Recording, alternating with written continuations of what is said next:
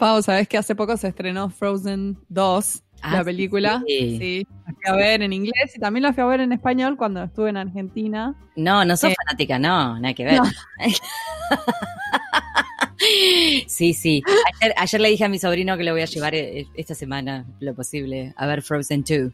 Y le canté Está muy buena. Unknown. Sí, en el auto, pobre. Into the Unknown. Es muy buena. Me encanta. Bueno, cuestión es que a mí me resulta muy fascinante el tema de cómo adaptan y traducen las canciones, claro. eh, porque a veces como que las tienen que recrear completamente. Hoy Claro. justamente vamos a hablar con alguien que sabe un montón de este tema, ¿no es cierto? sí, tenemos un episodio muy especial. ¡Muy especial! Así. Estábamos diciendo que eh, Into the Unknown, la canción, Claro. como que la eh, adaptaron como mucho más allá en español y en, eh, en español de España y en español de Latinoamérica. O sea, es que ayer, justamente que iba en el auto con mi hermana y mi sobrino, le canté Into the Unknown porque no sabía cómo estaba en español. Y mi hermana me decía, ¿cómo es en español? No tengo la menor idea. No sé, querida, te, te sé esta parte en inglés nada más. ¿Cómo, ¿Cómo lo hubieras cantado? Into the Y no, Unknown. no, no sé. porque- literalmente. Porque literal es como tipo hacia lo desconocido o adentrarse en lo desconocido. Todo eso no entra. Todo lo desconocido no entra. Hasta lo desconocido. Me iba a decir, me- iba a decir una, iba a decir una mala, una mala palabra, ¿no? Porque también podría ser tipo, me voy al carajo. Bah, Voy al carajo. Me voy al carajo. Y así. ¿Te imaginas? El carajo está buenísimo. Me voy al carajo buena. Es buena que, que, que Elsa mande todo al carajo. A mí me encanta la idea. Para mí que tenemos que hacer una. Me parece interesante igual que hayan decidido que las dos variantes de español eh, lo hagan con eh, mucho más allá. Está bueno. Porque en la original, pasada, la- claro. Claro, exacto. La vez no pasada con Let It. Go sí. no se pusieron de acuerdo. España hizo Suéltalo mm. y en español de Latinoamérica Libre Soy. Suéltalo. mm, me suena. No, Que no quiero decir lo que me suena. No quiero decir, pero es como si te estuvieras aguantando y te dicen, no hace "Suel- falta. suéltalo, suéltalo, ¿no? Como, mm, no me gustó. Sepan disculpar, no, no quiero ser criticona porque es muy fácil criticar, porque este es un trabajo muy difícil de hacer. Muy difícil. Entonces no voy a entrar en la fácil de criticar a nadie. Pero ahora que me dijiste suéltalo, me, mm, bueno. Y el otro, libre soy. Libre soy. Libre soy, Aunque Libre Soy si queremos bien. pensar mal, también libre soy es como correr en tarlipes por ahí por la vida. Pero, Sí. pero sí, bueno, sí, libre soy está buena. Me gusta. Para mí está buena Libre Aparte Soy. a los mí pibes les pega, les pega un montón libre soy, ¿eh? La recantan los niños. Yo posta me lo tomo re en serio lo de las canciones de Disney porque Yo después me las aprendo de memoria y la canto con mis hijos y demás. Y hay una canción de Frozen que me llamó mucho la atención, Ajá. que cuando la escuchamos en español de Frozen, de la primera de Frozen, Sí. que es la canción eh, en donde Christoph le canta al reno y está cantando al reno, entonces le, le dice, no, todos los, los seres humanos son, son malas personas, son mejores los renos, eso es lo que está diciendo, ¿no? Claro. Entonces dice, y además eh, prefiero el, lo único que sí es prefiero el, el aroma humano al, de- al olor de los renos. Y Ah, entonces hace el juego como que el reno le contesta, pero es el mismo que hace otra voz y le dice, bueno, sí, pero el tuyo no, tu olor es fatal, qué sé yo. claro. Entonces ahí Christoph le contesta, jajaja, you got me, le dice en inglés, you got me, como Claro. Como Sí, touché, una cosa así. ¿no? Como- Em, y en español le pusieron, jaja, me atrapas. Mm, Explícame esto. No, tampoco me gustó. Claro, porque ¿Me por ahí en- español eh, argentino podrías decir, eh, me cachaste. O me, me descubriste, ¿no? claro, ponele. Pero me atrapas se complicó. Se. No, me atrapas para mí es simplemente incorrecto A en menos este caso. que. No, es inclo- sí. Me atrapaste, no, tampoco. A menos que, a menos que, ojo, en alguna variante de español, me atrapas tiene ese significado de tipo. Eso estaría bueno saber, claro, por ahí en otros. o sea, Realmente significa eso, pero en español de, de Argentina y que Pero yo sepa, me problema es que atrapas es otra cosa. Todas las pelis las vemos en neutro. y en el neutro me atrapas, ¿qué es? No. I don't know. Eh, Sí, sí, you catch me, no sé. You trap me. Me atrapas y se tira, y se tira para que lo agarren. Ya es otra cosa. Pero este me atrapas es raro. Mm, me atrapas, suéltalo, suéltalo. ¿Te imaginas?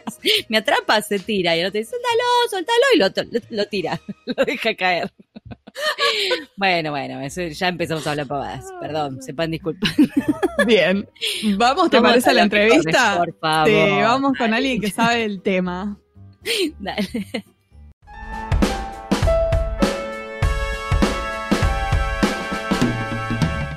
Hoy tenemos el gran placer de entrevistar a María Ovelar. Ella ha dirigido el doblaje musical de infinidad de series, así como de distintas producciones para Fox y Warner.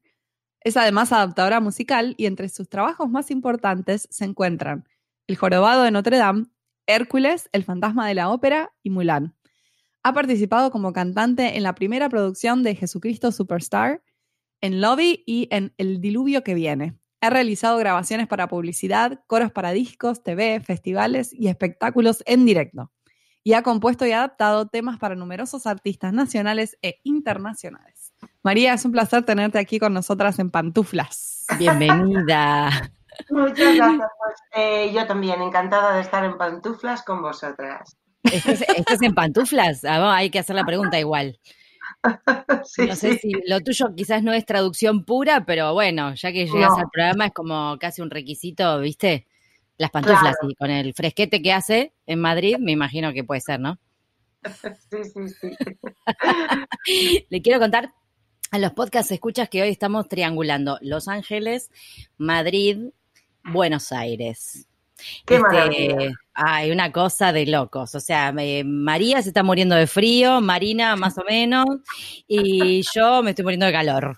Hermoso. Pobre. Climas. tres climas diferentes, tres ciudades diferentes.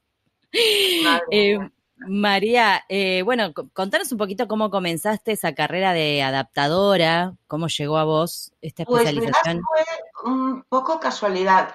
Eh, Ay, yo siempre. había escrito letras para, para artistas, letras, adaptaciones de alguna canción para grupos de fuera y eh, concretamente acababa de hacer unas mm, dos o tres mm, letras para canciones de un grupo que se llamaba La Pequeña Compañía, eh, que sacaban un, un disco y eh, una de las personas que formaba ese grupo, Santiago Aguirre, eh, compañero mío de muchísimas cosas, compañero de grabaciones, resulta que en ese momento, poco después, entró él a trabajar en la productora de Disney. Y Ajá. no sé por qué razón, habían la última película que habían hecho era Pocahontas y habían cambiado eh, eh, a las personas que hacían las adaptaciones de las canciones para esas películas. Y entonces, va, yo le había hecho las letras y me dijo, oye, ¿a ti te interesaría hacer adaptaciones para audiovisuales y tal? Y le ¿dónde dije, bueno, Claro. no, no lo he hecho nunca, pero ¿por qué no? Pues vamos a probar. Me pongo las zapatillas y voy corriendo, claro. Eh, claro, exactamente. Sí. Al contrario, me quito las zapatillas, me pongo los zapatos, los Ah, es tacones. cierto, es cierto que, siento que eso- Acá tenemos un tema terminológico, porque zapatillas son, eh, serían como pantuflas allá o no. No, Claro, pero en Argentina son como para, para hacer Sí. deporte. son las de deporte, para claro. correr, sí, sí, sí, sí. Así es. Por eso decía yo los tacones, o sea que me puse un Claro. poquito, un Ya se poquito viste arreglada, mejor. pero informal. El caso es que, que allá que me puse y además mm, eh, me mandó eh, todo el material del jorobado de Notre Dame y me mandó el material de otra película que se llamaba James y el melocotón gigante. Y, y, y, y así de repente me puse yo con aquello, con la imagen, con la traducción, con todo, y la verdad que me resultó apasionante el trabajo, me encantó. Sobre todo que esa película en concreto pues era muy especial. Era muy especial porque eh, ya sabemos lo difícil que es adaptar eh, del inglés al, al castellano, eh, mm, sobre todo el tipo de música un poquito más americana, eh, con frases muy cortitas, eh, pero esta peli em, era una música bastante más como más europea, más antigua, como frases mucho más largas. Era, ya que a mí me resultó, la verdad, fue estupendo para mí. Fue una experiencia estupenda, me encantó. Y a partir de ahí, pues ya se lo entregué, me dijo Santi, pero bueno, si es que resulta que no han cambiado, suelen cambiar de todo el material que mandan los adaptadores, suelen cambiar. Y aquí solo han cambiado, han quitado una I en un momento dado, que, que no ha cambiado apenas nada. Digo, jolín, pero es que, si es que mm, es estupendo hacer esto, me encanta, me gusta muchísimo. Es lindo, re divertido. Sí, sí, fue una cosa muy casual. O sea, no es que yo de pequeña soñara con hacer eso, porque eh, sí lo había hecho, pero para, para un, temas, por ejemplo, de, grupos de, eh, de fuera que haber hecho adaptaciones para hacer una versión en castellano. Pero no eh, era lo mismo que escribir letras para mí en realidad, mm, o, una canción. o sea, tu, experiencia anterior era, era, adaptar, pero también desde el inglés, la mayoría de las veces. Sí, pero no, no, pero no era en realidad adaptar. Yo hacía, eh, yo cantaba para todo tipo de todo lo que se, lo que se mm, eh, trabajaba aquí en Madrid, pues mm, publicidad, coros para discos, para todos los artistas que había por aquí. Teníamos un grupo bastante grande de compañeros y eran una delicia de personas, todos ellos súper artistas, súper genios, estupendos, maravillosos. Y, luego aparte, pues yo componía canciones, tenía una editorial con, con Oscar em, em, Gómez, eh, no sé si lo conocéis, un productor musical bastante importante que también ha trabajado en Latinoamérica mucho. Y, entonces componía temas para, artistas o letras o adaptaba alguna canción. Claro. Pero no, no particularmente las adaptaciones. Y eso vino más tarde, claro, a partir de ahí, a partir del jorobado, que ya me centré bastante en los audiovisuales, en, en todas clases de series y películas, de donde vinieran, aparte de también, eh, por ejemplo, la serie de los gnomos, yo no sé si allí es conocida, aquí sí, de David del Gnomo y La llamada de los gnomos, una serie muy bonita. Parece que no, no me suena, va. ¿La viste, María? No, no me suena. Voy a llegar allí en algún momento. Aquello, la verdad es que fue muy bonito y eso era un, trabajo original que se hizo aquí en España y para, para ello sí que hice todas las letras de los temas y alguna que otra música también. O sea que suena que tu, tu experiencia y talento musical como que trajo un montón a, esto que estás haciendo, como te parece necesario, o sea, ¿qué, ¿qué cualidades tiene que tener un buen adaptador? Eh, por ejemplo, ¿es necesario ser traductor, no es necesario ser cantante o saber de música? Hombre, es estupendo si, si, puedes traducir y, y tienes un nivel como traductor eh, suficiente como para que te encarguen a ti la traducción, estupendo. Pero no tiene por qué. En mi caso, por ejemplo, pues a mí, mm, o sea, conozco una serie de traductores maravillosos y a mí normalmente en los estudios que me encargaban los trabajos me mandan ya directamente una buenísima traducción literal. Ah, eso, obviamente, pues es, ayuda mucho. Y luego, pues, ¿qué cualidades? Pues mira, mm, primero, pues tener un manejo relativamente bueno del idioma en el que vas a escribir tu tema, más que en el idioma original, para que, eh, para que el resultado final pues sea lo más parecido como si se hubiera pensado originalmente en ese idioma, ¿no? Eh, que claro, es muy difícil de conseguir, pero bueno, se trata de intentar que ese resultado sea de esa forma. Claro. Y, luego, pues la verdad que mucha paciencia creo que se necesita, porque es un trabajo muy retador. Es un trabajo que, dependiendo del idioma, también de todo, pues algunas veces es más gratificante porque, yo qué sé, por casualidad, a lo mejor una, una estrofa te sale de corrido eh, bastante rápido y en cambio hay veces que con una sola frase te puedes tirar varios días hasta que quedas con, el, con, con la mejor manera de decir, porque claro, ya sabéis que es, son tantas limitaciones las que hay a la hora de adaptar una canción para audiovisuales, no es lo mismo que adaptarla pues para, para hacer un musical en teatro. Sí, tal cual, eso te iba a preguntar. No tienes la limitación de, de la imagen y de la boca de los personajes, sean dibujos o sean personajes eh, reales.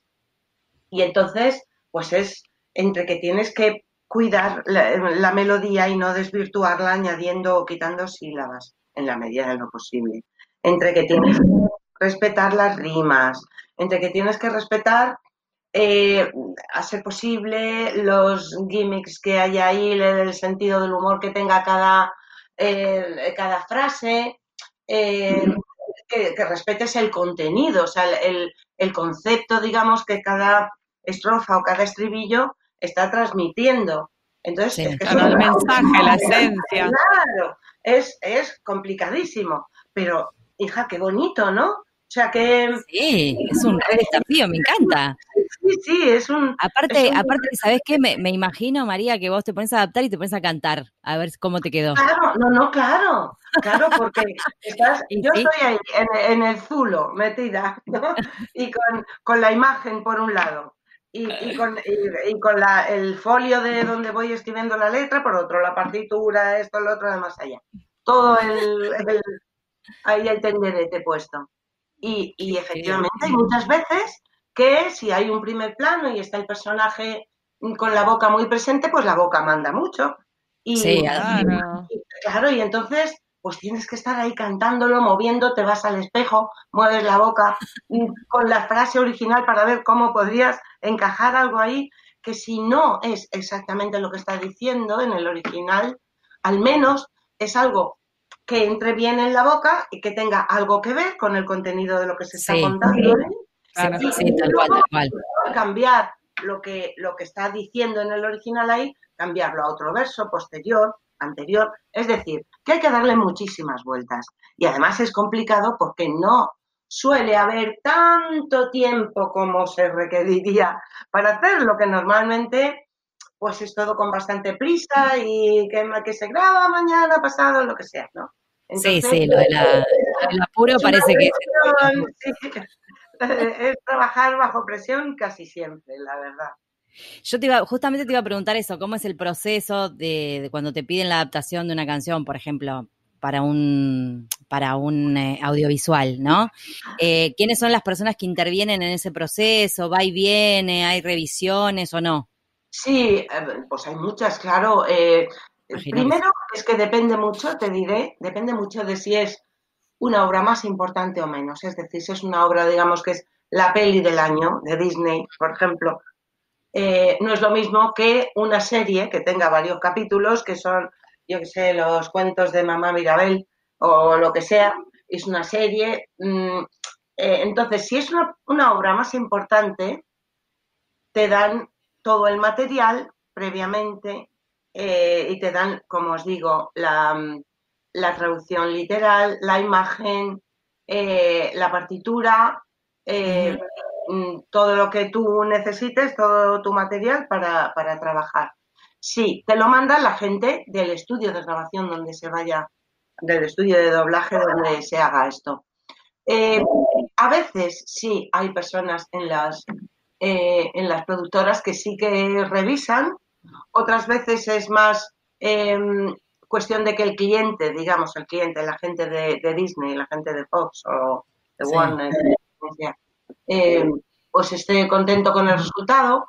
Em, también ha, cambiado bastante esa manera de trabajar, porque al principio, cuando yo os contaba que empecé con Santi Aguirre, mm. eh, la verdad es que se, se cuidaba muchísimo todo, em, em, se consensuaba con el director musical, eh, la adaptación con la persona de Disney o de la productora que fuese que, mm, estuviera al mando de todo, de todo el, el proyecto. Entonces, luego, cuando las cosas empiezan a hacerse en más, en mayor cantidad, pues claro, todo va un poco más rápido. Entonces ya es como más directo. Te lo manda el estudio, tú lo haces, lo pasas eh, y el cliente ya finalmente lo acepta o no en, eh, en, base a que le guste. Pero claro, sí, imagínate que es una serie que tiene 95 capítulos. Sí, claro. tiene cinco Muchas cosas. A, mí me resulta fascinante lo de las películas de Disney, cómo hacen, y de hecho me encanta verlos en, yo los veo en español latino, ¿no? Pero me encanta verlos en inglés y después ver en español latino qué hicieron. Ahora hace poco con la de Frozen 2, la fuimos a ver, por supuesto, al cine el día del estreno con mis hijos, y después cuando estuve en Argentina, eh, para la fiesta, fuimos de nuevo al cine a verla en español. Y yo estaba especialmente con una anotadora ahí más o menos qué cambios habían hecho porque me parece me parece siempre re fascinante el tema de la adaptación.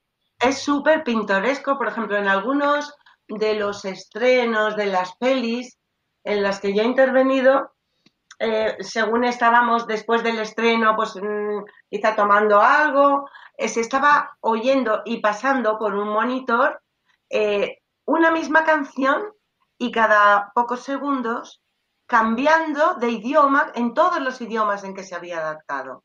Por ah. ejemplo, por ejemplo ah, eso está buenísimo. Bueno, es, de lo más pintoresco, de verdad, no os imagináis. Además, eh, cómo mm, eh, se ve cómo buscan eh, para hacer los castings de los personajes, las voces, cómo buscan a las personas que más se parezcan al, a la forma de cantar del personaje original en inglés. es graciosísimo, o sea, cuando vas viendo y cambiando el, sonido de cada idioma, es eh, pues en alemán, en francés, en castellano. bueno, increíble, es muy bonito, la verdad que... Ahora me da curiosidad buscar alguna de las, de las canciones recontra, por no sé, suponete Let It Go, la de... Esa está, esa está en todos los idiomas. En YouTube. Sí, sí, Debe estar muy divertido eso. Bueno, ahí está la de Frozen 2, la de no sé cómo le pusieron en España, pero en español latino es mucho más allá, la de Into the Unknown. Ah. Mucho más allá le pusieron en, en, español latino que me pareció que estaba buena la traducción, pero después cuando lo ves en el cine, eh, claro, como la cantante está diciendo una O, y mucho más allá con una A, eso me hizo, es, que, es, que, hay que tener en cuenta muchísimos factores, la verdad. Claro, es re, difícil. Que hay que hacer encaje de bolillos de verdad para conseguir algo realmente honesto. sí, por ejemplo, la otra canción, perdón si no vieron Frozen 2, claramente es una película que me, mucho, eh, hay otro tema que es eh, Lost in the Woods, entonces el cantante dice, I'm lost in the woods, y, mucha U, mucha letra, mucho sonido U. Y en español latino le han puesto Estoy sin tu luz. Ajá. Estoy sin tu luz. Entonces queda queda bien, queda bien cuando lo escuchás, queda de hecho perfecto. Claro, claro. yo me quedé pensando. Es una pesadilla la cantidad de U's que hay en, en, inglés y las poquitas que hay en español para decir. Exacto, claro, hay muy pocas en español. Es la principal pesadilla del inglés al español, porque eh, muchas de las, estrofas en inglés terminan en U, muchas, o en I. Todo en español en general termina en A, claro, eh, bueno, en I hay más palabras, pero hay tan pocas que terminan en U y queda tan cursi y tan tal que hay que yo a veces ya me resigno y pongo la siguiente, le pongo en algo en O, la siguiente vocal cerrada, eh, pero claro, es que todo manda mucho, eh, todas esas cosas que os digo. Hay veces que, que eso, que, que, lo que más manda es el plano de la imagen, la boca, y en ese momento tienes que dejar de lado el resto de cosas y buscarte la vida para que eso tenga una credibilidad. Porque lo más importante, en, tanto en la interpretación como en, la adaptación de, lo que, de cada canción, lo que se está diciendo es que sea algo creíble, o sea, que los niños, los adultos, quien lo vea, eh, eh, se, crea, mm, se pueda creer eso. Y cuando o bien el lenguaje está tan retorcida la frase para que diga lo mismo, eh, pero que tal y sea una forma un poquito ortopédica de, decirlo, que no sea una manera natural y sencilla, que sobre todo en muchas películas infantiles, pues es lo que se necesita, un lenguaje sencillo y que llegue a las personas, como os decía antes, como si se hubiera pensado esa película en, en español. Sobre todo porque estas películas de Disney ya se sabe que las va a ver, la van a ver millones de personas, los pibes la ven 20 veces, aprenden las canciones. Claro, y bueno, las tiene que ser linda de cantar. Y todas las series infantiles y para adolescentes.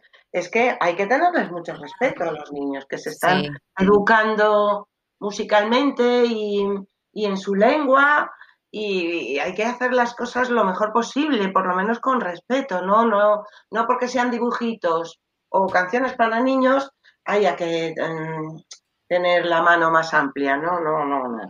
hay que cuidarlo todo lo posible. ¿Te acordás de algún caso, alguna anécdota así que, que, hayas, te hayas vuelto loca con algo o que hayas tenido que defender una, una adaptación, por ejemplo, porque te la discutieron? o cualquier otra anécdota que te acuerdes. No, está bien que te discutan una adaptación. Yo suelo, poner, suelo poner opciones. Em, cuando no encuentro la frase, digamos, ideal, porque perfecto no, no puede ser de ninguna manera. Perfecto no, no va a ser nunca, siempre hay que sacrificar algo. Pero, pero eh, dentro de las posibilidades, cuando no encuentro la frase ideal, busco varias opciones y las pongo. Y si me lo discuten, yo eh, defiendo mm, lo que a mí más me gusta, lo que a mí me parece más acertado, pero soy consciente de que mi criterio no es el último, o sea, la última palabra la tiene pues el director del proyecto completo y entonces hay que saber también cuál es tu sitio en, en cada trabajo y en cada lugar y, y hasta dónde puedes llegar. Yo, o sea, si he puesto esas frases es porque después de darle muchas vueltas eh, he pensado que era la mejor, lo que a mí me parecía mejor, la mejor forma de decirlo. Pero perfectamente asumo cuando me dicen, ay, pues dale una vueltita más a esto porque no. Y luego a lo mejor de las de las opciones que yo doy, a lo mejor la que eligen, pues a mí no me gustaba tanto como otra me la, he, trabajado un poquito más y tal. Pero bueno, eh, ya te digo, tienes que ser consciente de tal. Pues sí, hay muchísimas veces, como os digo, que me, que me he estado con una frase desesperada eh, muchísimo tiempo con, eh, por ejemplo, pues mira, con las musas de con las musas de, Hércules. En un momento dado que es que lo, o sea, hace falta mala idea con los creadores originales para que con las bocazas de las musas estén diciendo read our lips. ¿Y qué pongo yo ahí? era imposible, era imposible. Y nada, pues al final em, no me acuerdo cómo, cómo pusimos, cómo dame un bis, dame un bis, o sea, o haz un bis, algo así. No sé, no, no me acuerdo muy bien. Pero que hay veces hay veces que dicen hay, hay que leer sabiendo que se lo van a adaptar en un montón de idiomas y mira que te lo ponen difícil ahí. Te la complican, te la complican. Hay que ver.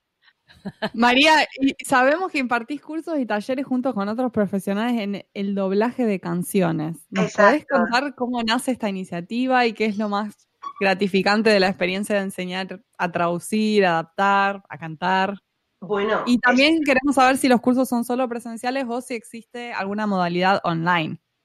Pues sí, como te contaba antes, eh, aquí a mi lado está Nico, Nicolás Sanders, que eh, es la persona que ha ideado estos cursos, eh, lleva ya bastantes años gestionándolos y bueno, estupendo porque estos cursos que estamos dando actualmente estamos Celia Vergara, que es una crack, una magnífica cantante, compositora, es logopeda, profesora de canto, coach, bueno, de todo. Es increíble, es mm. una compañera que para mí es un tesoro tenerla, ¿no? Y, entonces damos los cursos de, doblaje de canciones, eh, mm, de interpretación, sobre todo, eh, y, estos cursos sí los damos presencialmente, obviamente, para que la gente pueda eh, probar, es muy práctico todo, para que la gente pueda en realidad disfrutar lo que es una grabación y una interpretación de las canciones de las películas y las series de audiovisuales. Eh, y sí, los de adaptación sí que los damos online por el momento. ¿No, Nico? Aquí sí Nico tiene algo que, decir, le invitamos a... Le, lo dejamos hablar a Nico, claro.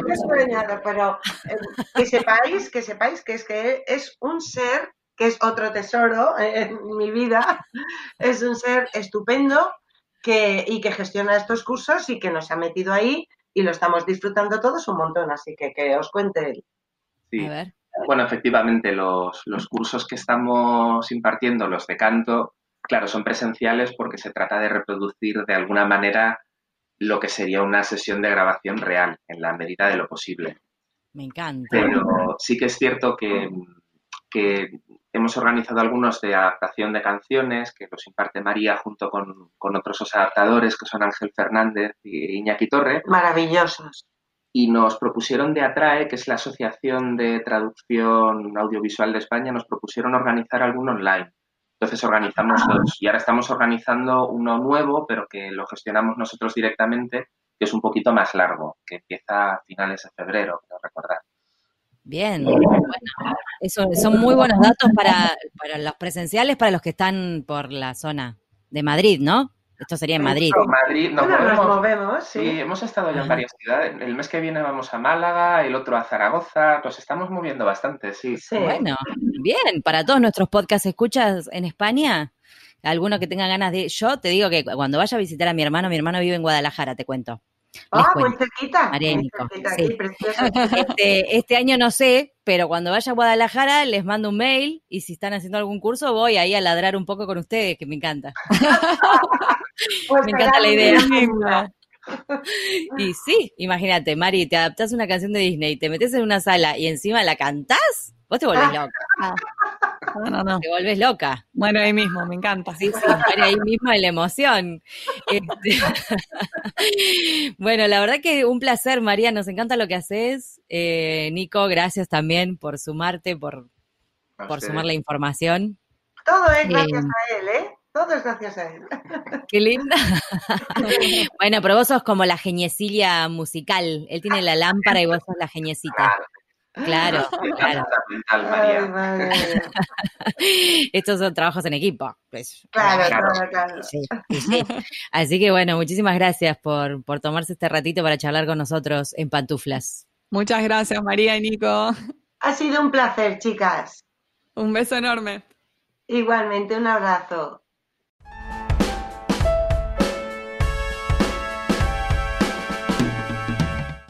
Este fue un nuevo episodio de En Pantuflas. Podés encontrarnos en la página en guiondelmediopantuflas.com y suscribirte para escuchar los nuevos episodios en Podcast Addict, Google Podcast y Spotify. Prohibida su reproducción Los